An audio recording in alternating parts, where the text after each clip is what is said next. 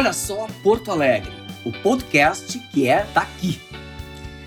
Estamos entrando no ar, eu, Ivan Matos e a Cássia Zanon, jornalistas que adoram trocar ideias, conversar, debater e até polemizar, através de convidados muito especiais. Aqui, invocando as histórias que envolvem a nossa Porto Alegre, justo agora que ela está completando 250 anos de vida. Todos somos personagens dessa cidade, mesmo que temporariamente.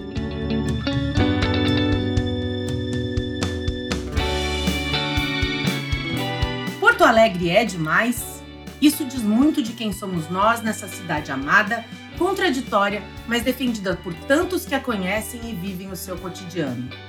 Tudo isso e muito mais vai estar mais uma vez no programa de hoje, com mais um personagem porto-alegrense que eu adoro.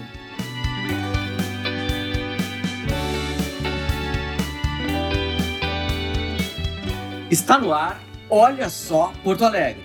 Neste terceiro episódio, recebendo o ator e professor de teatro, produtor, diretor Zé Adão Barbosa. É uma figura multimídia que, embora dispense maiores apresentações, tem uma carreira consolidada no teatro, no cinema e na televisão, com inúmeros prêmios recebidos, muitas participações em trabalhos memoráveis, tanto na telinha quanto na telona, e uma presença constante e muito admirada no teatro gaúcho. E olha só, a gente não vai mais tomar tempo falando sobre ele. Melhor deixar ele mesmo contar as histórias e falar sobre a sua Porto Alegre preferida. Quem quiser saber mais sobre o Zé Adão, joga lá no Google ou acessa o site www.zeadãobarbosa.com.br. É isso, né, Zé? É isso. Seja bem-vindo ao nosso papo de hoje e vamos começar falando como é a tua relação com Porto Alegre, já que tu nem sempre morou aqui. Acertei? Eu nasci aqui. Uhum. Aí com um ano eu fui para Jaguarão, com 10 anos eu fui para Camacuã, depois voltei para Porto Alegre e nunca mais saí. Eu tenho uma paixão muito grande por Jaguarão, essa é a questão, né? Uhum. Então eu sempre fico dividido o meu amor entre as duas cidades, porque para mim a tua cidade é aquela que tu aprende a caminhar, andar de bicicleta, a falar, começa a estudar. Entende? Ali, e, e dura, os meus primeiros 10 anos foram lá. E é uma cidade linda também, não tem como não amar. Né? Com free shop, que é uma maravilha, Maravilha. apesar, apesar de que agora né, é impossível. e Mas Porto Alegre é a minha cidade. É uma cidade que eu optei por viver.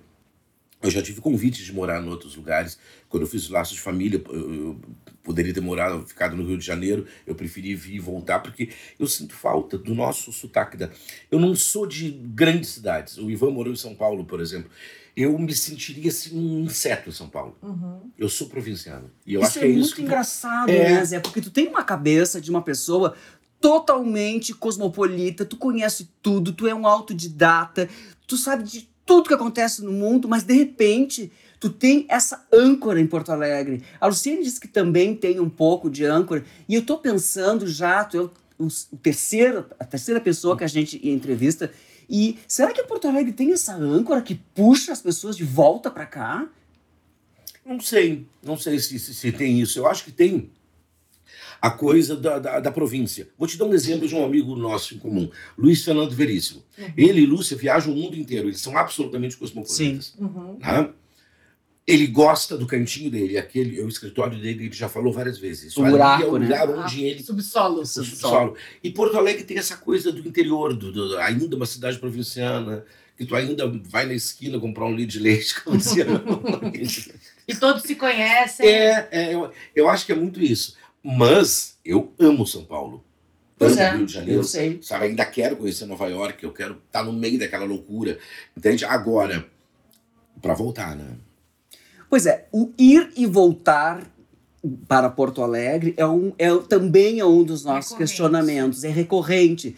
E eu acho interessante isso, porque as pessoas, atualmente, elas conseguem ir e voltar e às vezes até ficar aqui e trabalhar para fora. Maravilhoso. Né? Tu tiveste essa oportunidade e eu sei que esse é um assunto que nós vamos andar muito para frente, mas eu queria que tu falasse um pouco isso porque é muito engraçado esse episódio Zé Adão Barbosa versus Rede Globo Laços de Família.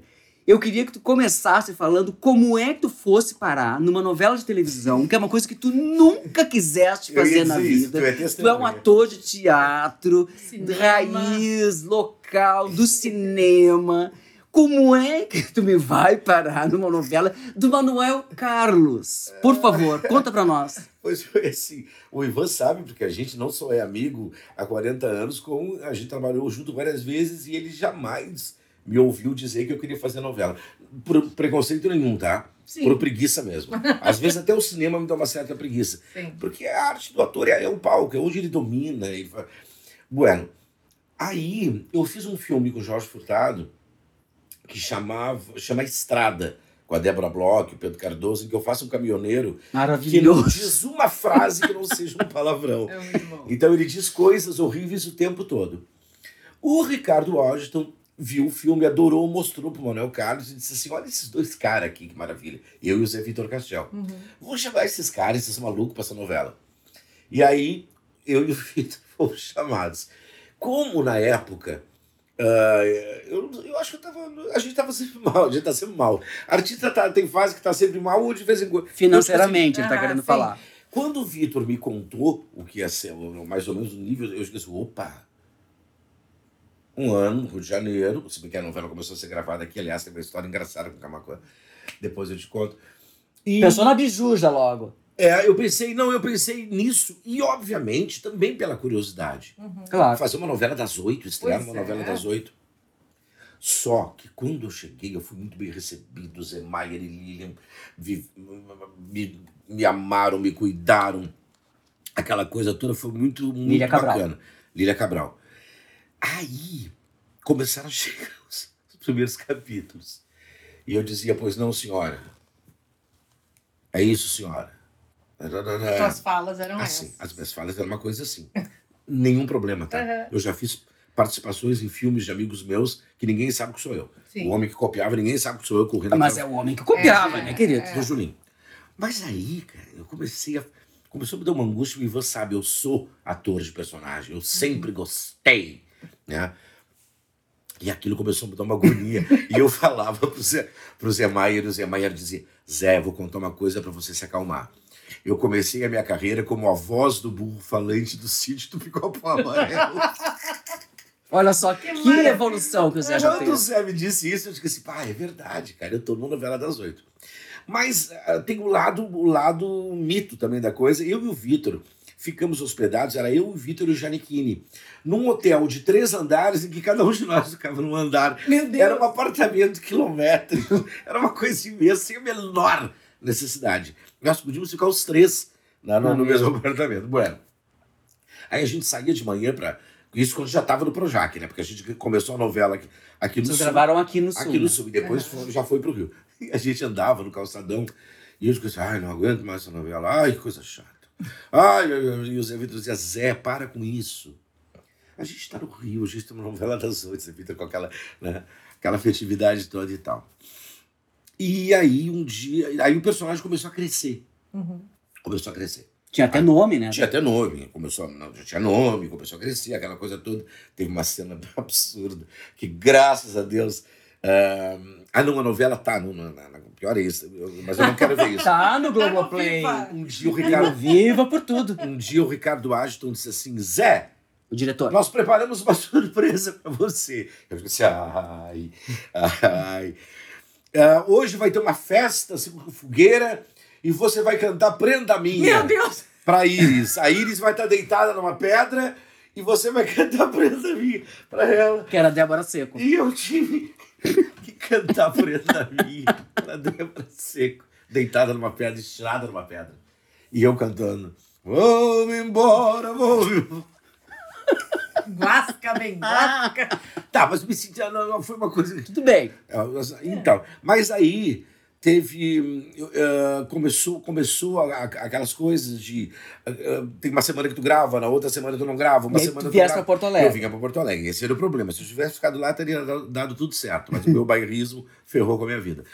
Aí um dia eu tinha um evento em Porto Alegre, na época, tu te lembra, eu apresentava eventos. É, é, É, fazia até muito hoje ainda apresento, É, né? e ganhava muita grana. Muito, né? Pagava muito, muito, é, bem muito. Pagar boleto. Pagava muito muito bem. Exato. Claro. O salário da Globo era uma coisa boa, mas não era nada demais. Sim. Hoje em dia, né, É. daria para os alfinetes. Agora, não, mas não era uma, uma coisa imensa, não. Não era Não, mesmo. e não era uma garantia de nada. Nós éramos atores, né? E eles já pagavam passagem para mim, para ir voltar, aquela coisa Sim. toda. Mas daí tinha um dia um evento mitológico de uma grande empresa. Era um cachê daqueles assim, de tu viver três meses. Era num sábado. Na sexta-feira veio a, a voz da produtora, que eu já ficava arrepiado quando eu ouvia. Alô, Ziadão, aqui é a Anne, tudo bem? Você pode anotar o número do seu PTA? Você tem que estar aqui amanhã às nove da manhã. Eu gelei. Eu digo assim, oi. Oi. Oi, meu amor, eu não posso. Eu tenho um evento amanhã, nesse horário. Eu não posso mesmo. Infelizmente, eu quero lembrar que você está sob contrato. Você Sob contrato quer dizer que você tem que vir, É. quer queira, goste ou não. tem conversa. E E eu fosse? tive que cancelar. Eu, não, eu passei o evento, se eu não me engano, para o João Batista Dimmer. Eu passei o evento e ele me salvou. E ele foi no outro dia. Mas eu perdi. E aí tu perdesse. Aí eu fui. E o que que tu era pra fazer Já nessa vou te cena? é isso que eu vou É isso que eu contar. quero Essa saber. cena, É isso que eu vou Que contar. cena tão mitológica! meses de, de boleto de Chego no Rio de Janeiro com um bico assim, que é um tamanduá. Aí fui pro Projac, cheguei lá, bababá, almoços e tal. Fui lá pegar o script. O script Era. é inacreditável. Não, mas é aquilo que depois eu entendi. Vários atores que hoje em dia são famosos me dizem, Zé, foi exatamente assim que eu comecei. Mas a minha tesão por estar lá era tanta que eu esquecia isso. Eu não tinha essa tesão. Então isso também É que tu também já era um ator mais maduro, Pelo amor com uma Deus. carreira. É, é, é. tu não 50 era anos de A inicial. maturidade dele já pesou tinha feito- muito Exato. nisso. Já tinha feito Beckett, Shakespeare, Ionesco. Tudo que era tudo. possível. É que Daí- nem a gente, essa altura do campeonato, fazer buraco de rua, né? Buraco de Deus me livre, não faço. Já fiz muito, mas... Tu entendesse? E aí a cena era a seguinte: o, eu, eu entrava carregando a mala do Luigi Baricelli ah, e ficava atrás de uma parede, olhando o papo. Aí daqui a pouco Desculpa. a, a Lília dizia, claro que sim, não precisa, não precisa pedir desculpa. Eu rio até hoje. A Lília dizia, Zé, você pode ver, babababá. E eu saía. E eu perdi o evento pra fazer isso. Ah, é pra matar, né? Isso é. Aí eu vi que não. Não Se, realmente, se eu tivesse vocação para ator de telenovela, é óbvio que eu teria engolido, ok? Não teria Claro. nem marcado o evento, ó, não posso. E se fosse uma ambição tua, né? Era uma... Entendesse? Ah. Mas aí caiu a tua ficha nesse momento. Nesse momento. Voltei para Porto Alegre.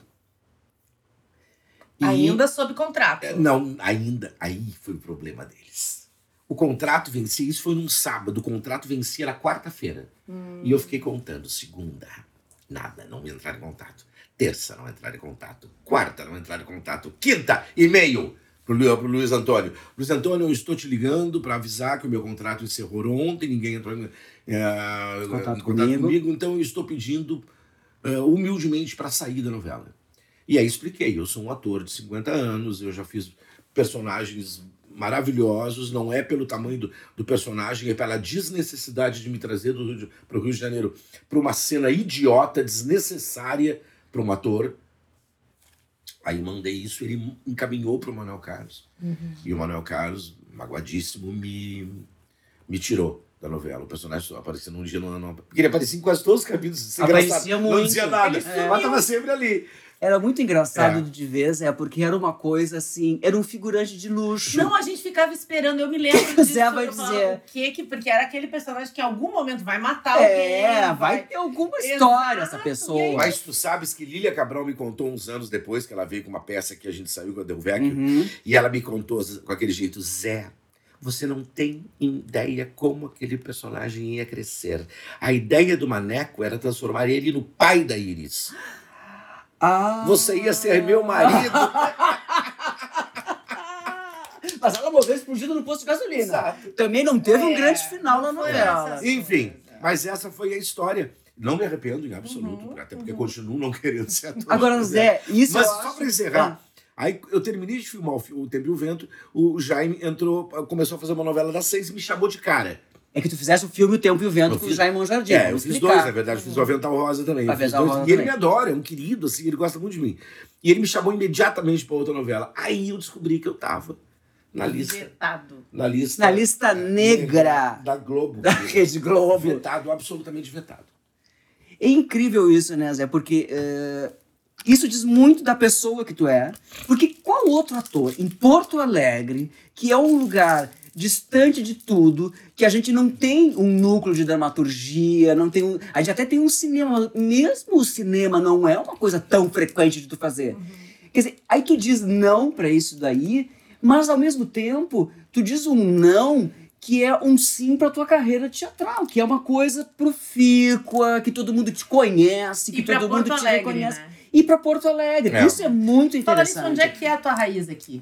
Tu, tu, tu é de que bairro? Qual é o teu... Eu moro na Independência, quase do Bonfim. Mas eu já morei, morei no Menino Deus Na Cidade Baixa. e morei 20 anos na Cidade Baixa, no famoso edifício Mykonos, que era um absurdo, num apartamento. Metade, eu acho que era metade dessa sala aqui. Era isso aqui, Neiva. É. Era uma coisinha assim, e ali ficavam 20 pessoas empoleiradas, loucas, ouvindo música, dublando ópera. É, foi o apartamento mais engraçado que eu já tive. Mas eu me considero o bairro que eu mais tenho, assim, afetividade é a Cidade Baixa. É a Cidade Até Baixa. hoje eu gosto muito. Acho que tá um pouco louca demais. Segundo o Bonfim. Menino Deus, eu me senti meio meio de fora. Sabe que eu tive um programa durante seis anos na Rádio Gaúcha, Cássia? Chamava Era Uma Vez em Porto Alegre. Era sábado, depois do programa da Tânia. Tinha uma puta audiência, tanto que durou. O Zafari bancou do...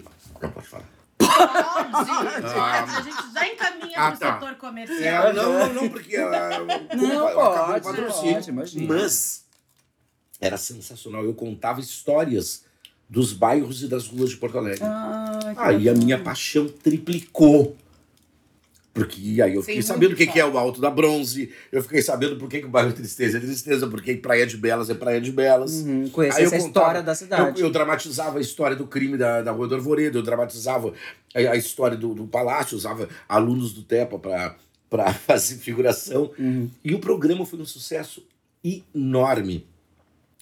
E eu mergulhei na história de Porto Alegre. Eu não, porque as meninas que faziam a Diane Guerra Fazer a a, produção. que faziam a- a- a- os roteiros. Mas eu fiquei assim, feitiçado né, pelas histórias. Legal. E, Zé, ah, o que, que te levou a dar aula, a ensinar pessoas que querem ser atores e aperfeiçoar esses jovens? Porque tu era um ator de teatro, fizesse inúmeras peças, trabalhasse com inúmeros diretores diferentes, Luciano Labar, Celine Britsky, Humberto Vieira e por aí afora.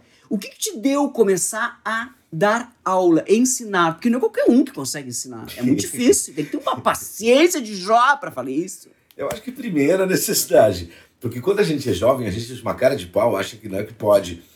Eu, eu tinha lido muito Justiça Seja Feita. Quando eu vim para Porto Alegre, com 18 anos, eu já tinha lido horrores de livros de teatro. Eu já tinha aquela coleção vermelhinha do Teatro Vivo inteira. Eu já tinha devorado. Porque eu sou filho de um, de um, de um, pai que, na, a vida toda, não nos obrigava, mas nos, nos incentivava a ler. Enfim. Eh, e eu, eu adorava aquele livro da Viola Spolin. Um dia me deu muita vontade de, de aplicar aquilo, de ver como é que funcionava aquilo.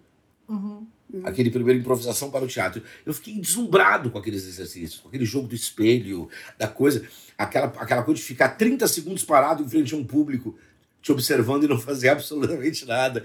Bárbaro. E aí eu fui no Colégio das Dores, onde tinha uma amiga minha, ah, que era lá da diretoria, não sei o que, não me lembro. E Que ela- ano era isso?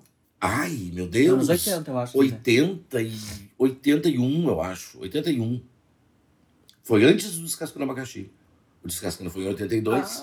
Ah, foi antes de tu fazer a lição também? Muito antes. Tu era um guri. Eu tinha. Não, não era um guri, já tinha uns 20 anos, já era um velho. menos, menos de 30 Mas aí eu fui no Colégio das Dores, falei com, a- com essa amiga minha. E eu digo assim: ai, convida uns alunos e consegue uma sala aqui. Daí ela conseguiu o ginásio, uma coisa. E eu comecei a aplicar a viola Spoiler, mas sem gana, sem dinheiro. Fiquei louco com aquilo. Quando terminou a primeira turma, a gente montou vários monólogos. Uhum. né? A, a turma montou vários monólogos, assim, uma apresentar, aquela coisa toda. Quando terminou essa primeira turma, ela propôs através da, da, da, lá da diretoria, então deu fazer uma segunda turma recebendo. Que legal. Recebendo para Uhum. fazer. Ah. E aí já Aí tinha virou professor. Aí já tinha mais gente, foi exatamente ali que eu virei professor. Uhum. Mas ah, eu comecei a trabalhar com atores mesmo quando eu montei uma, uma, uma turma que era na Secretaria da Saúde, porque lá em seguida acabou nas dores, depois eu fui Sim. migrando. E aí eu fui para aquela Secretaria da Saúde, aquele prédio que ficava na João Pessoa. E nessa turma tinha Cláudio Benevenga, Marisa Rotenberg, Márcia Beloc, Luciano Malman, ah, Daniela Schmitz, Di- Diego Américo, ah, meu Deus. Todos os jovens Luciana atores que estavam Éboli, começando. Luciana Uhum. Éboli, Rodrigo Rodrigão. Rodrigão. É, era uma turma, e aquela turma inteira eu montei a primeira versão do Despertar da Primavera, do Vedek. Que era muito bonito esse teu Era muito bonito. né? Era o É. cenário do, do Felipe Helfer, maravilhoso. Era um- a trilha do Tede Correia foi composta pra peça. Era uma coisa maravilhosa. E foi a primeira vez e única, eu acho, né? Que pena, que uma peça foi produzida por uma agência de publicidade, que era 0512. Ah, zero que A produção. Então, ah, ah, tinha clipe na MTV.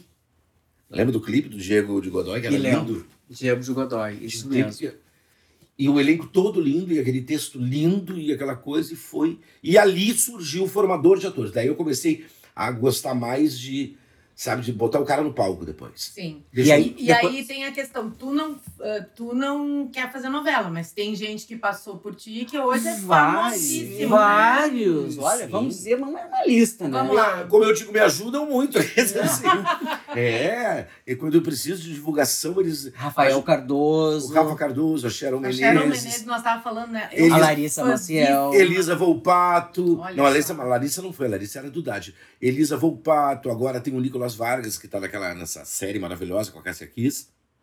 O, que é bem boa, por sinal, hein? Que ela faz uma bruxa. Que ela faz uma bruxa. Ele tá muito bem, já tá fazendo o filme do Jorge Furtado e é o protagonista do filme agora sobre o Boate Kiss, que vai ter um filme. Olha só. Aqui eu- enfim, que eu não vou ver. E então tem muitos E te deles. incomodava isso desses, desses atores, porque estavam aprendendo contigo, um cara de teatro, mas visando a televisão. isso não te incomodava. Imagina, até hoje eu estimulo. Eu não tenho nada contra a televisão. Eu não quero. gosto. Sim, sim, não é pra mim. Mas como é que Eu uma pessoa vou. que vê três novelas ao mesmo tempo, porque eu tô vendo Porque tu Pecado, adora ver novela. eu tô vendo Pecado Capital de Que novo, maravilhoso, também tô. pra tu ter uma base. Também tô. Entende? E, e, não tem como eu não gostar. Eu tenho preguiça de fazer. Não é que eu acho uma coisa. Ao contrário, é um exercício maravilhoso de ator. Tu gosta de trabalhar em teatro e Yes, consome, e yes. consome TV. É óbvio. Não, eu não faço nada e consumo tudo. É.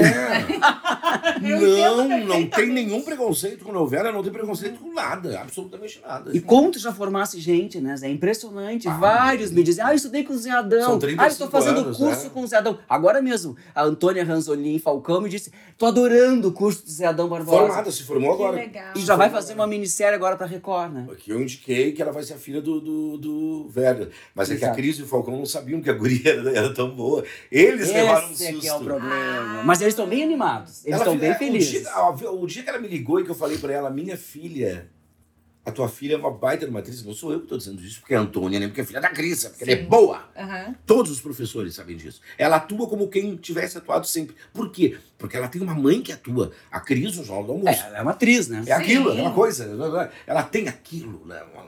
Eu quero ler uma coisa que fala sobre o Zé Adão Barbosa no livro que o Rodrigo Monteiro fez da coleção Gaúchos em Cena. Ele é o número 2, que diz assim: Ele diz: Gosto da minha pseudo-vagabundagem, da minha busca pessoal de cultura. Eu sou assim, antropofágico, devoro tudo, vou do kit ao pós-moderno. É uma definição tua isso, Zé Adão? É. é. É, eu, eu acho, na verdade, que saber se autodefinir é o princípio básico da autoestima, né? Uhum. Porque senão tu cai naquela cilada de te achar uma droga, de te achar isso, de te achar aquilo, não. Uhum. É, eu não sou melhor que ninguém, mas eu sei que eu faço bem o que eu tenho que Mas tu fazer. nunca te achou uma droga. Hum, Absoluto. Mesmo Senão tendo não teria- nãos, né, na Não, vida. senão não teria ter- tendo corrido tantos Não teria chegado até aqui. Não, não, em absoluto. Agora, eu acho que tem uma coisa assim de, Ivan, de, de saber de alguma forma, por- não, ser, não ter feito academia, por ser da rua, como a gente era chamado, Uhum. É que nem cachorro vira-lata. Agora eu sou pai da Vilma, que é uma maloqueira que veio lá, lá de Guaíba. Ai, uma que cachorra, amor, uma demônia, uma cachorra, a Vilma. E a Vilma. Que ela cor é, é a Vilma? pre- é daquelas preto e branco, focinho amarelo. Ai, que é metade linda. amarelo. né? Muito vagabunda. Muito. Das melhores. É, Claro. exato. Iguais às Claro. nossas. Exato. Então ela tem uma liberdade, uma joie de vivre. Uma Entendeu? dignidade. Ela vai na sacada e grita pra Avenida Independência como ela fosse dona daquilo ali. Não pode passar skatista, não pode passar nada. Carroceiro. Nada. Ai, Enfim. Tá. Nós, atores da rua, mais ou menos viramos uns vira-latas. Então, a gente aprende mais porque furunga mais, às vezes, que a academia. Vou te dar um exemplo. Eu e o Ivan, nós trabalhamos com os maiores diretores de Porto Alegre. Isso é uma faculdade que muitos que fizeram a faculdade não tiveram essa possibilidade. Compreendesse? E tem um pouco que não tem o freio da, da academia, Da né? academia. É. Não tem- Tinha isso não naquela época, lembra? fazer. Tinha, O que tinha. pode e o que não pode. É, E a- alguns até nos olhavam com de revesguelho, assim. Bicos, bicos Estás tudo. trabalhando com a Irene Britsky? Estamos. Eu e o Zadão, inclusive. É. Entende? Porque tem esse ranço. Sim. É uma coisa também porto-alegrense, E né, ainda cara? existe. Eu acho que em Hoje qualquer academia, tá? Eu acho que sim. Eu É, acho Eu que não Mas sei não é no jornalismo. No jornalismo não tem, tem isso também? Tem. E tem É. aquela coisa que hoje tá muito na moda de ficar. Outro dia o Sérgio Augusto, que é aquele jornalista Aham, É, da Folha e tal. é, do, do Estadão. Estadão. É. ah, carioca, ele tava falando, mas o que, que é isso? Virou moda agora? Ah, arrotar, não, ele não usou arrotar porque ele é muito fino, mas ficar se gabando dos seus diplomas. E aí ele fez uma lista das pessoas que não É. tinham diplomas e que eram gênios absolutos, né? Milor É. Fernandes, Luiz Fernando Veríssimo. Ah, é, tem essa questão, e às vezes uma pessoa que tem um doutorado não tem um conhecimento de um vira-lata. É, né? o conhecimento do palco, da rua, do é- fazer. Vou te dar um exemplo, por exemplo. Há, há- há muitos anos atrás, há- há- muito pelo Túlio Milmo, que, me, que me me levou muito para isso, assim, me deu uma força imensa, eu comecei a trabalhar no meio corporativo. Uhum. Então eu treinei políticos, não posso dizer nomes, mas treinei políticos importantíssimos, Uhum. publicitários, conhecidíssimos, empresários, grandes empresários. E eu treinava ah, num, ah, no- num trabalho de persuasão, oratória e persuasão, que para nós atores é uma coisa absolutamente lógica. Uhum. Mas eu não podia ficar só no trabalho corporal, vocal e emocional, não. Eu tinha que ir mais fundo. Eu mergulhei, Cássia, durante um ano feito um desatinado na retórica. Tu estudou. Estudei elemento por elemento e só me apaixonei de uma maneira pelo estudo da retórica, que foi o que criou, né? Uhum. Na verdade, a persuasão. A persuasão vem pelo absoluto uso da retórica. Pela saber forma de falar. Pela forma de falar, a arte de falar bem o- né, a retórica. Então, hoje em dia, por exemplo, al- algum, esses dias alguém me perguntou assim: mas tu tá falando de persuasão? Eu disse, mas qual é a novidade? O que, que eu faço há 42 anos, criatura? Sim, se o ator não é alguém que está Quem persuadindo mais? alguém a acreditar Mas é, que, mas é que as pessoas acham que esse trabalho já não é um trabalho que, que ator deva fazer. Hum, Uhum. Reservas de mercado. Mas é claro, quando, quando eu fazia comercial de TV, as pessoas viravam a cara. É. Ai, que nojo aquilo que você tá fazendo, aquela coisa boba. Eu Mas isso. eu, inclusive, estava fazendo tema de casa sobre o Zé Adão, né? Porque a É gente muita vai coisa, né? Muita coisa. E eu falei, cheguei aqui, a primeira coisa que eu falei pra ti, né, Ivan? Preciso fazer o curso do Zé Adão.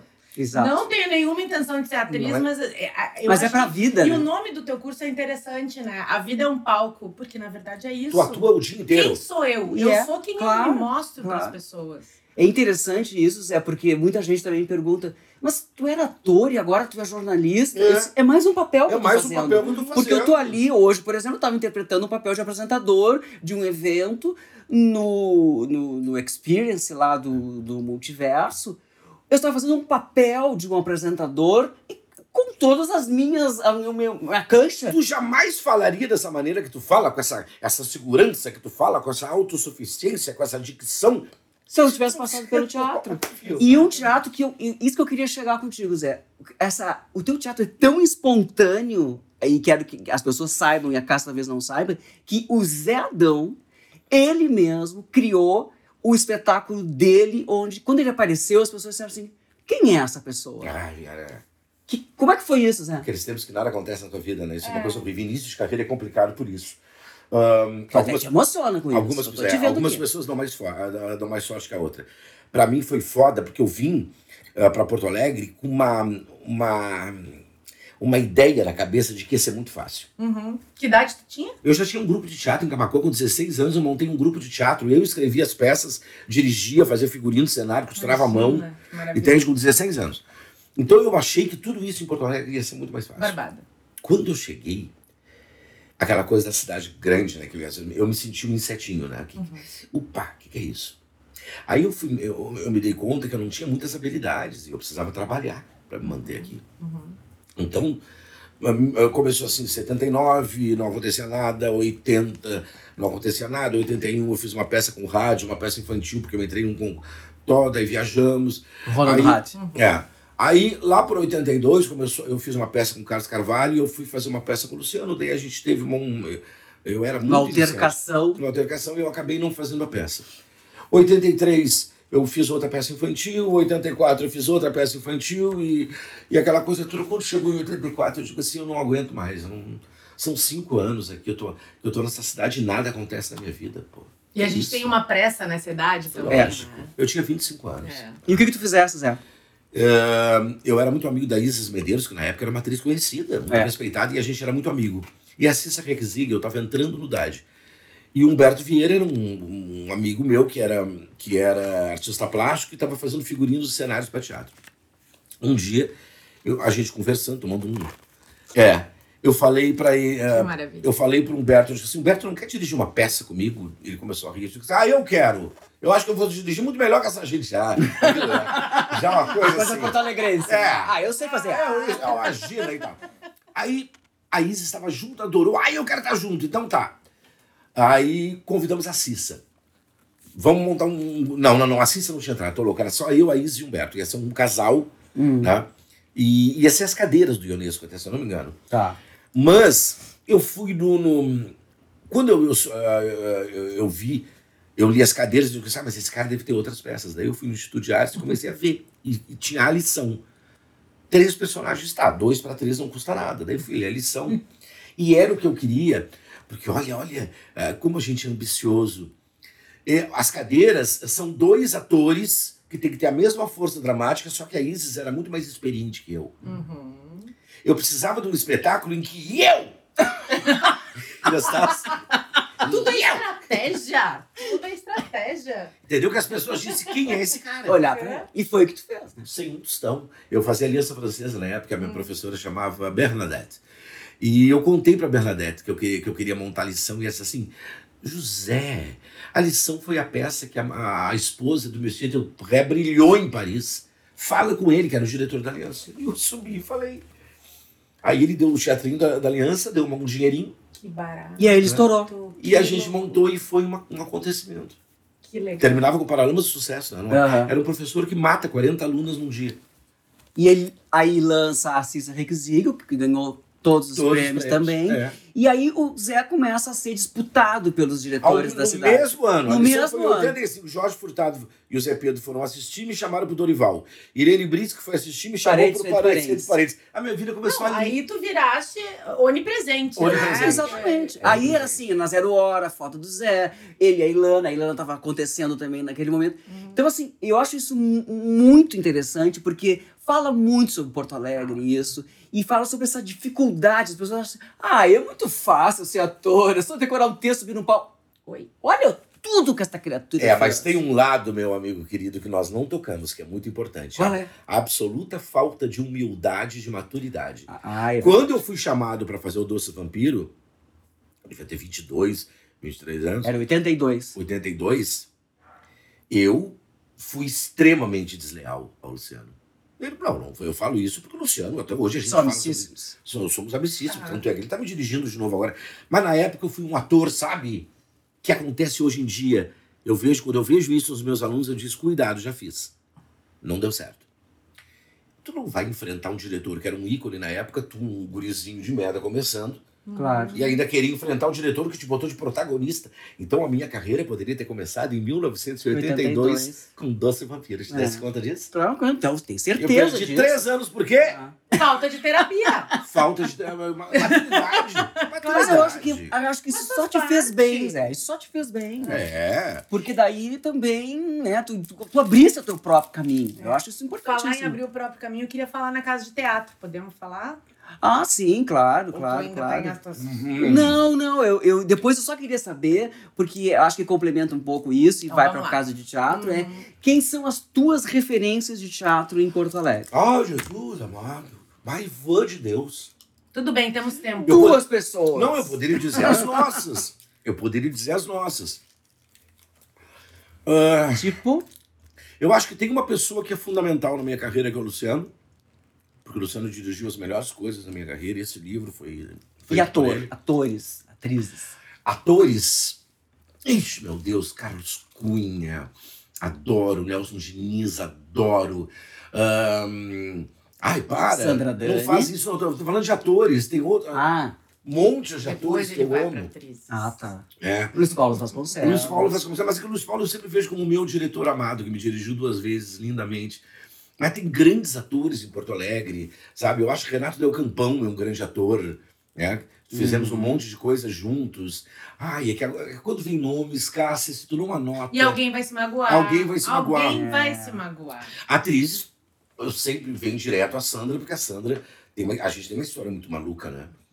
A Sandra, ah, ela foi a minha mãe na Gaivota, Que era lindo. né? a minha mãe no Heldenplatz e depois nos Palhaços, a gente fez os três Palhaços juntos. Então, são três espetáculos muito importantes Uhum. na minha carreira que foram feitos com ela. Bom, tu, é, tu ter a mesma atriz de tua mãe duas vezes Imagina. já é uma coisa engraçada. E nós somos irmãos, então me vem sempre. Mas tem Araci Esteves, a Celina Divina, Cláudia Meneghetti, que já se foi, Divina. Ai, atores, aí vem, vem o Dunga, que é um Ah, ator absolutamente genial, Mauro Soares. Ai, mal. Um comediante de pata cheia. Maravilhoso. Ah, e o Mauro, no, aquele dia, o velório do Mauro era um constrangimento, porque a gente ria, né? A gente ria porque. Mas como não, Mas né? por que tu não ia rir de uma criatura É. daquelas que faz o que ele fez na vida toda Vovô- e tu só tem lembranças bacanas do cara. Vovô, o entendeu? senhor é mulher. Não, tio, tio, Tio, senhor é mulher. tio, o senhor é mulher. Que esperou, que foi, foi pro Palácio Piratini de saia, né? Foi porque ele foi colega de colégio a vida inteira Do lá em pai Pelotas do do pai do governador. governador Eduardo Leite. Quando o pai do governador esteve em Porto Alegre, disse: Eu quero que tu recebas aqui no palácio, quero fazer um café e quero te chamar meu amigo Mauro Soares. E o Mauro foi de saia. E unhas pintadas, evidentemente. E o governador achou uma maravilha, Era todo mundo achou uma maravilha. Isso é personalidade. Mas né? era um grande ator também. Era um grande ator. Ah, não, era, era fantástico. Mas a Cássia tem algumas dúvidas, é, porque tudo se mistura e aqui a gente É. não tem muito uma ordem cronológica de Ah, nada. Não tem problema. A Cássia queria saber alguma coisa sobre a, a casa de teatro durante a pandemia. É, como é que como é que foi? Eu me lembro que quando começou a pandemia, a gente em casa ficou pensando assim, meu Deus, os lugares que são importantes para Porto Alegre, né? Restaurantes. Sim, sim. É, Como é que essas, é, esses lugares se manteriam? Muitos não se mantiveram, né? Como é que foi a, essa período? Ah, foi assustador.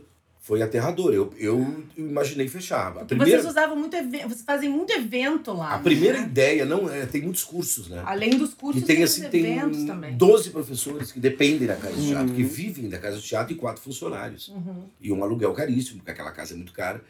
E hum, aí quando veio a pandemia e que a gente ah, se juntou, a gente viu que não ia ter saída, não tinha como, não ia ter saída. A não ser que a gente começasse a assumir ah, cursos online. Uhum. Que não é nenhuma novidade, existe há anos, tem cursos de teatro online, curso de tudo online. Sim. Sim. Ah, até de bordado em cruz. E... Não, mas eu Tem mas não tô mesmo? brincando, tinha curso Eu já de fiz. bordado em cruz. E aí, é, e aí, alguns, Carlota Buquerque entrou em, ah, eu não sei lidar com câmera, com Ela é bailarina, né? fez, Difícil. ah, porque são, o, curso de formação de atores, por exemplo, são sete professores, né? Conta de mentiroso.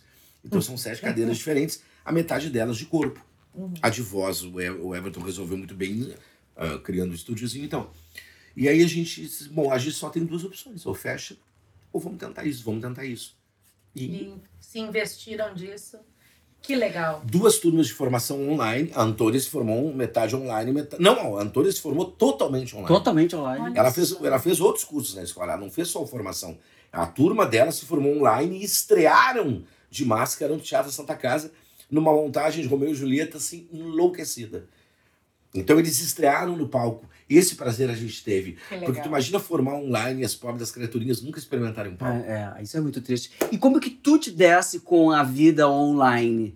Não só da escola, mas como tudo, visitar as pessoas, conversar com as pessoas. Como é que tu, como é que tu vivesse esse mundo Ai, online durante dois anos? Eu tive uma sorte, porque na época, tu sabe que eu sempre fui roeiro. Sim.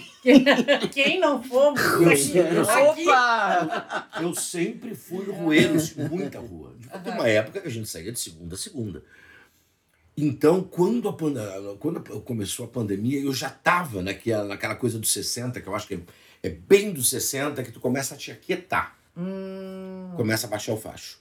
Uhum. Então eu já estava adorando ficar em casa. Então eu já não estava indo muito a estreias, Uhum. preguiça de ir nas casas. Aí eu, começa muito eu, tarde. eu preferia fazer lá em casa. Sim. Ah, eu vou fazer aqui, eu cozinho pra vocês. Então eu, eu, eu comecei a ermitar. Quando a a pandemia chegou, eu já estava ermitão. Hum. Não teve muita Menor, e além do que, audiovisual, eu trabalho. A vida Ah, inteira. Pra mim, falar com uma câmera é a coisa mais fácil do mundo. E então eu gostei muito de início. Quando chegou lá, assim, pelo sexto mês, eu já comecei. Aí começou a vir aquela coisa deu aquilo. que não, que é a, a impossibilidade de sair. Aquilo me, me, me É deixava gastura daí. Claro. sabe? Sim. Eu dizia, vou ali no, no supermercado. Daniel já disse assim, não, pelo amor de Deus, não vai em supermercado nenhum. Vão pedir, vão pedir. Então, ah, eu preciso, eu preciso de uma livraria. Não, não vai em livraria nenhuma. E daí, a- a- a- sabe aquele impedimento? Aí Uma dá coisa é autoimposto, outra coisa é tu não poderes fazer por Yes. E daí eu comecei a ficar meio louco, assim, daí. Entendi. E tal. Agora, olha que louco. Depois de dois anos dando aula online, nós voltamos para o presencial, Uhum. agora ainda mascarados, mas com todo o pique. Em dois anos. Eu só engordei, eu voltei um boto para a sala de aula. Entendeu? Quem Mas não? ainda consigo segurar duas horas de aula tranquilo. Tá, e agora tu tá com planos presenciais na carreira. Ah, não, Conta não. pra nós. Esse trabalho que eu tô fazendo, A Vida é um Palco, ele é totalmente online. Ele é Ah, ele é 100% totalmente online? É, é pro Brasil inteiro. E é Ivan, gravado ou é ao vivo? É, não, é ao vivo, é ao vivo. Os Ah, exercícios, é? os exercícios Ah, são, isso é os bacana. exercícios são ao vivo. Ah, Sábado Então agora, a vou primeira aula. Online, então. Sábado, a primeira aula já é uma aula de expressão corporal. Hum. Online, eu vou tudo, desde postura, eu falo de máscara, eu falo de, do exercícios, do exercício de gesto. Não, é muito legal. Por que, que eu quis fazer isso? Ah, para mandar. No, no, no online, pra é só um exemplinho rápido para vocês entenderem a surpresa que foi. Um dia eu estou dando um curso, chamava Os Vilões de Shakespeare, Hum. que aliás agora eu estou fazendo de novo, presencial. Um dia tinha uma, uma, uma- uma- não era uma senhora, assim, uma, uma moça ainda, sabe, uns 40, 40 e poucos anos. E, e um dia ela me disse assim, ai professor, desculpa, é que de manhã eu fico tão atrapalhado. Eu falei, mas meu amor, são seis e meia da tarde. Diz ela assim, Zé, eu não te disse isso, eu tô em Fukuoka, no Japão, eu moro aqui. Ai, que Ah. loucura! E ela fez quatro cursos Que maravilha! de Fukuoka. Fuku, eu nem sabia que existia esse lugar. Tá, mas não me desmente. Tu não tá fazendo uma peça com o Luciano Labarce? O Luciano? Labarce. Então, é isso que eu queria saber. Ah, pois É que então. ela estava no curso, tu também. Ah, eu tô totalmente é, obnubilado. O meu, o, adoro isso. obnubilado. É O meu, boa. o meu amigo Gilberto Schwartzman, é um, já é um amigo assim, de uns 4, 5 anos, porque a gente ficou amigo por ele ter me chamado para alguns trabalhos e nos identificamos muito. Ele adora livros, eu também. Incrível essa ligação dele com a cultura, né? Muito, Essa- ele é um erudito. Impressiona muito isso. Ele é um erudito. Os livros muito. dele são, eu tenho um livro dele que eu amo, que chama Max e os Demônios, que eu fiz narração, eu fiz Uhum. na, a, a- a- vídeo leitura. Uhum. E o Gilberto escreve de uma forma que eu gosto muito, assim, ele é muito, ele tem muito humor, muito criativo, ele é muito inventivo. E um dia eu falei, por que tu não escreve uma peça? Que é um médico oncologista, né? Exatamente. Falar É, pra- foi o cara que trouxe. Bienal, né, pra, pra Porto Alegre. É um cara que tem agora é presidente da Associação do, Do Teatro São Pedro. da, da- Tem uma vinícola. o Uma vinícola. Também é, tem. É, um, é E um aí- homem de muitos interesses. E aí eu, eu, eu sugeri dele escrever uma peça. E E ele, ele escreveu uma peça. né, Eu não digo que é pra mim, porque ele escreveu uma peça. Sim. Mas como ele escreveu para dois personagens, era para ser eu e a Sandra Dani. A Sandra, na época, não estava. Estava com uns pro- umas coisas de trabalho lá também, não estava conseguindo. Aí eu chamei a Arlete Cunha. Que é maravilhosa. E, Essa é, é, é e o Luciano. Labarce vai fazer a direção. A direção dele, pelo que ele conta, vai ser maravilhoso, porque é- são dois atores centenários trancados num asilo museu, que é um, o palco uh, do São Pedro vai estar Eu já imagino o, o, cenário. Mas de Eu já cenários, de figurinos e coisas. bárbaro. Quando é que tem essa E estreia? aqueles dois velhos loucos no São Pedro em julho, não sei o dia certo. Como é que chama mesmo? Desculpe. A Gabinete de Curiosidades. Gabinete de Curiosidades. Estaremos lá. E outra coisa que eu queria saber, É. Zé, que sempre me intrigou. Duas coisas que eu nunca soube. O que, que é essa tatuagem de uma sardinha no teu corpo? Ele Vamos tirar Por uma quê? foto Ele não gente é. comentar. não é co- cozinheiro. que isso?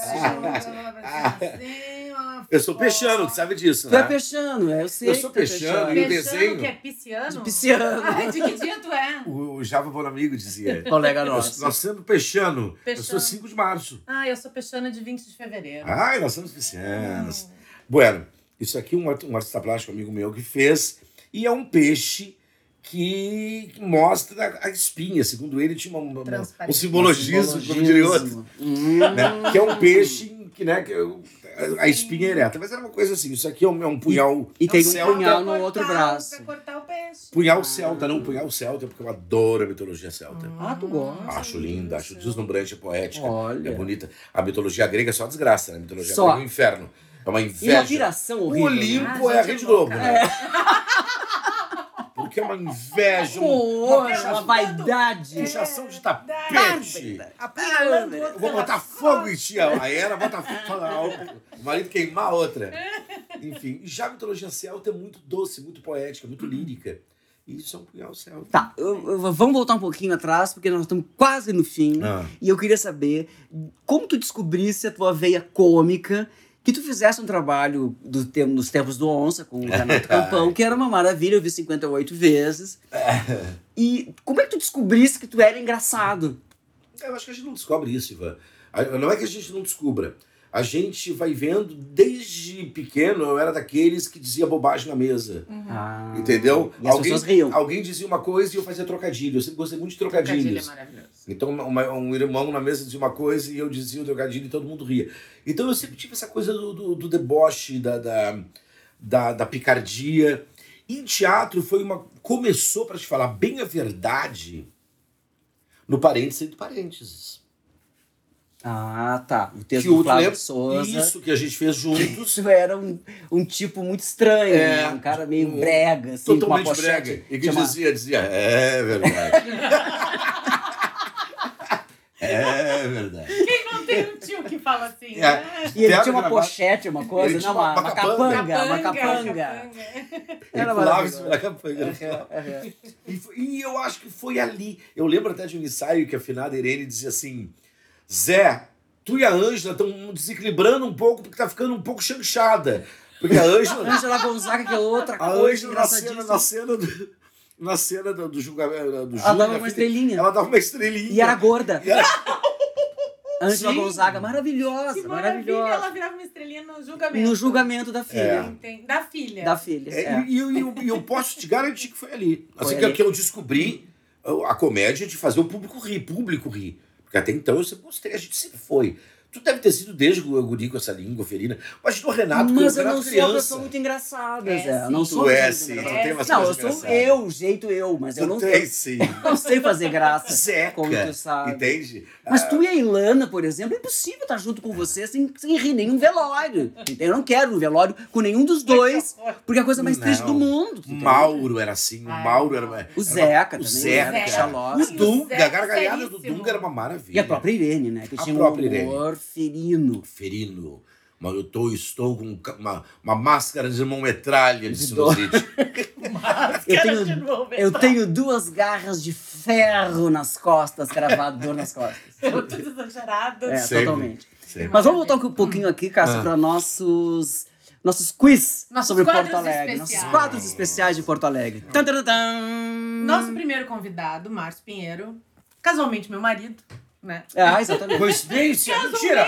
É. ele, só por isso ele aceitou ser a nossa primeira vítima. Ah, ele tem uma teoria que a gente, a gente adotou pra nós, porque a gente acha que tem tudo a ver com o programa, que é com podcast, o programa é muito antigo, né? É, podcast. Com podcast. É, que tudo que tem no mundo tem em Porto Alegre. Por exemplo, O Teatro Municipal do Rio de Janeiro. Tem o São Pedro. Tem o São Pedro. Né? Tô tentando lembrar algumas coisas relacionadas com. O Central Park, a Redenção. Atenção. Isso. Ele tinha, ele tem, ele, ele acha que assim, porque as pessoas dizem assim, ah, isso tem em Porto Alegre. Não é, é uma coisa meio bairrista de se É, dizer, sim. né? Tem. Tem alguma coisa assim, algo, tu te lembra de algum momento em que tu estiveste em outro país, em outra cidade, olhou, mas é igual o Arroio Piranga? Sim. E alguma coisa, ou o contrário, alguma coisa que tu vai nos desafiar a dizer que não tem em Porto Alegre. Sim. Aí eu acho que não tem em Porto Alegre Madison Square Garden, por exemplo, com aquelas coisas, aqueles lumiноsos absurdos. Ah. Aquilo eu adoraria, por exemplo. É. A Avenida Mas- Paulista também tem isso, né? Uma coisa. É.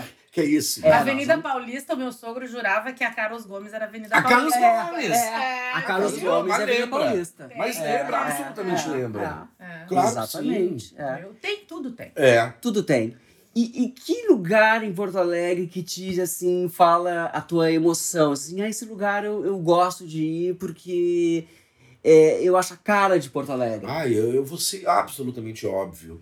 Tem vários, tá? Mercado público eu não consigo ficar 15 dias sem ir. A redenção, eu tenho uma paixão, assim, amo. Agora, um lugar que eu sempre me emociono e que quando eu entrei de novo, depois de dois anos, eu caí em prantos. Teatro São Pedro. É, eu Ah, também tenho essa Teatro mesma São ideia. Pedro foi onde eu fiz grandes personagens, hoje eu dirigi grandes espetáculos, onde eu me tornei amigo da Eva. Tem muita Co- memória lá É, dentro, e quando eu né? digo amigo, ai, tu foi amigo da dona Eva Açúcar? Sim, ela saiu da cama com gripe para me assistir num espetáculo e morreu, sabe? É, Logo depois, a, a Valência me disse, Zé, ela levantou gripada porque ela queria te ver nessa peça, era o último dia. Era minha amiga, me, dava livros de presente. Então eu entro no São Pedro e tem todas as minhas memórias de ator, de diretor e as memórias da Eva. Que coisa bacana. E vocês sabem que o multipalco vai ser terminado, né? Vai, vai, agora tá, tá na reta final. Maravilha, né? O sonho É, dela. era o eu sonho tinha, eu não tinha muita esperança. Agora eu já fiquei feliz. Eu não tinha, eu achava que era um. Que era um elefante branco que nunca É. ia ter saído. Não, Sabe e que a- foi outra coisa que com a história da com a história da, da pandemia deu medo, né? Dessas obras que estavam meio que parando, se elas iam Parando, ser abandonadas. é. Algumas foram, né? Por É, exemplo, é. a- o gasômetro tá lá paradinho. Ai, como Tá. era lindo aquilo lá. Ai. O gasômetro com aqueles 20 grupos de teatro lá dentro era uma coisa Era linda aquilo. É. E o que, que tu não gosta em Porto Alegre? Porque não é obrigado a gostar de tudo que tem em Porto Alegre. É O que, sim. que te incomoda em Porto Alegre? A gestão cultural pode ser. Pode. Pode. Eu Pode. acho, é. Eu acho. Porque como É. ator, isso aí fala o meu coração, né? Os teatros Eu acho que nos últimos tempos, nos últimos 10 anos, estão cagando pra cultura. É impressionante. Mas eu tô te falando assim de É. de, desdém mesmo. Eu, quando a gente fez é os palhaços triste. do Teatro Renascença, Teatro Renascença é o teatro municipal. E o Renascença, ele teve uma época que ele, ele era efervescente, É, né? agora nas mãos do Gessé, ele tá sendo. O Gessé tá conseguindo muita coisa lá. Mas a gente estava fazendo o, o- os palhaços e a Sandra Dani, uma mulher de 70 anos, passava pela, atrás da rotunda, atrás daquele cortina final, com o piso caindo. Que coisa triste. Então ela né? tinha que, ir com todo cuidado, com uma lanterna para não enfiar o Imagina. pé no peso. E aí quando tu vê isso, tu diz, um, um estado que não valoriza a sua cultura, que é o que há de mais turístico no estado, Uhum. É, né? Porto Alegre Sena, por exemplo, é o Porto, Porto Alegre era, uma- é, é antes e depois do Porto Alegre Sena. exatamente. Exato. Porque jamais Porto Alegre ia ver Pirabaus, Peterbrook, Goran Bregovic, sabe? Meu Deus Philip Glass. Jamais! Uhum. Né? Bom, eu tomei champanhe com Isabelle Ripper. Gostaste do é é? É é? Sim, Champanhe. Ripper. Champanhe. Isabel Huppert. Era uma maravilha. O Fernando E Zilli. a... aquela maravilhosa da Hannah Shigula caminhando na... Na... Na Rua da Praia? Não? Eu na usina do gasômetro. Mas eu fiz uma masterclass com, com a Utlampa. Gostaste? Eu adorei. Eu fiz uma masterclass com o Utlampa. Que maravilha. Que são Isso pessoas quando normais, assim, Aí quando tu vê, depois de sabe? todo esse sonho, sabe? Depois de todo esse sonho, porque a gente vivia num sonho, né? Porto Alegre Cena era um sonho. É, a gente tinha é, o Porto Verão é. Alegre, que começou a botar teatro em janeiro e fevereiro. Fevereiro. E aí aquela coisa, a gente não conseguia, tangos e tragédias. não conseguia data para teatro, porque era tudo lotado, lotado, lotado, Tudo. lotado, lotado. Aí tira o doce da boca Uhum. da criança. Aí começa uma derrocada. Zé, e outro, outro dia eu vi uma coisa que ilustra muito isso que tu tá dizendo. Eu acho que fecha a tua ideia. Eu vi o Teatro de Câmara na Rua da República caindo literalmente Primeiro aos teatro que eu trabalhei. Sim. Desabando. Aí E tu aí, pensa. é, daí, é, daí tu pensa que as pessoas que, que, que de alguma forma administram, né? Não gostam de cultura, porque se gostassem sofreriam com isso, Não dá voto, né? né? Não dá voto. Mas ao mesmo tempo, tu tá de alguma forma abagacerando a tua cidade, o teu estado. É. Tu tá bagacerando. Perfeito, perfeito, é isso aí. Porque as pessoas já estão já tão com pena. Uhum. Entende? Ah, Porto Alegre a coisa tá horrível. blá, blá, blá. É, só se fala isso. Só se fala isso. E isso não cai bem para qualquer governante. Eu, por exemplo, eu, se eu fosse um governante, eu queria ter orgulho da minha cidade, Deus que me perdoe, ser prefeito ou governador pessoas, num lugar né? xixelento. Entende? Excelente é tão Porto Excelente Alegre. é uma palavra maravilhosa. Exato, eu não queria. Alegre. Não, até pro, pro autoestima, eu queria. Olha, olha a minha cidade, olha que Sim. bonito. Olha esse teatro, olha esses atores, né, essas companhias. mitologia. É verdade. E tem tanta gente boa. A Luciene tava falando aqui sobre os, os talentos que nascem e morrem em Porto Alegre. Ela tava falando exa- exatamente sobre isso. É, Ah, pela, falta de, de- pela falta de De incentivo. possibilidade, Bom, né? Porto Alegre em Cena, no Porto, durante Porto Alegre em Cena, o- eu tive um café da casa de teatro que chamava Café Bertoldo, que era o ponto de encontro. Uhum, As pessoas iam pra lá depois dos espetáculos. Cássia, no Café Bertoldo teve aí o elenco da Pina Bausch comendo, Aham. mesmo comendo pizza e tomando chopp. Os atores do Peter Brook, o maestro da Munchkin tocando até às 5 da manhã.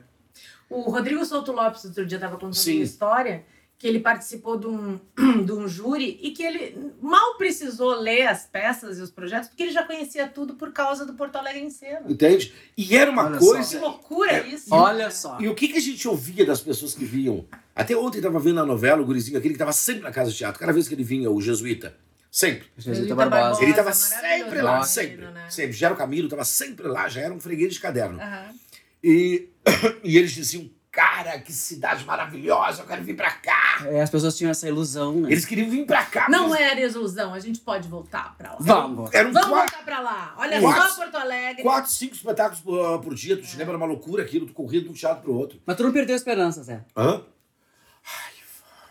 Não perca, Zé. Não, não. Não, não é perder a esperança.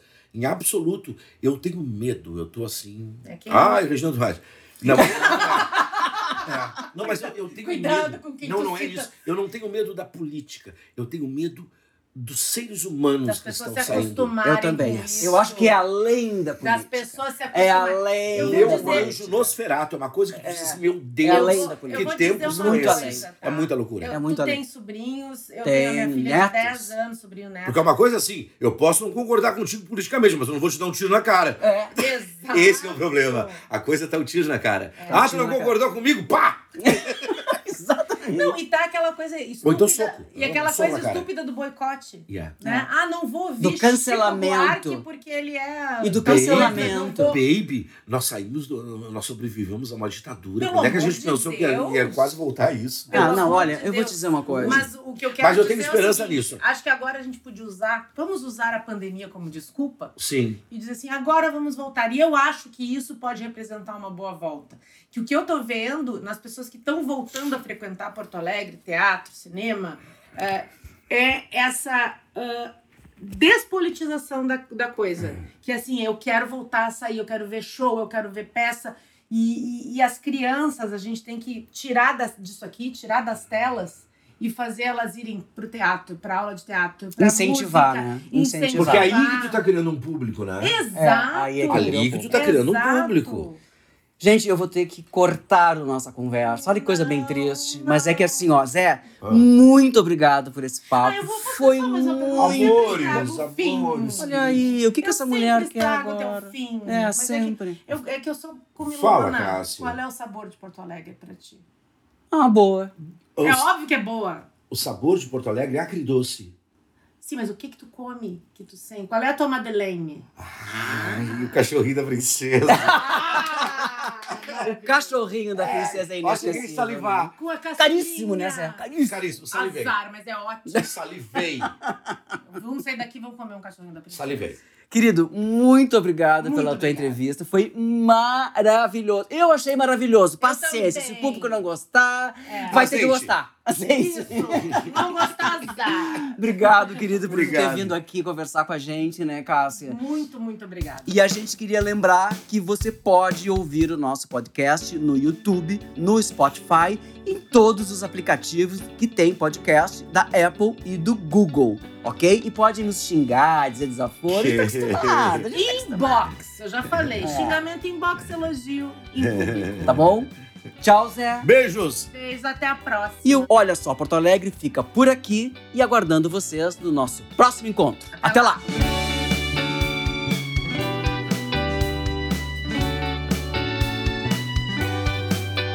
Olha Só Porto Alegre. Produção editorial e apresentação de Ivan Matos e Cássia Zanon. Produção de áudio e redes sociais, Militão Ricardo e Victor Produc. Mr. Maia, música e conteúdo sonoro. Atendimento comercial, A Solução, Negócios e Comunicação. Cláudia Leão e Paulo Trindade.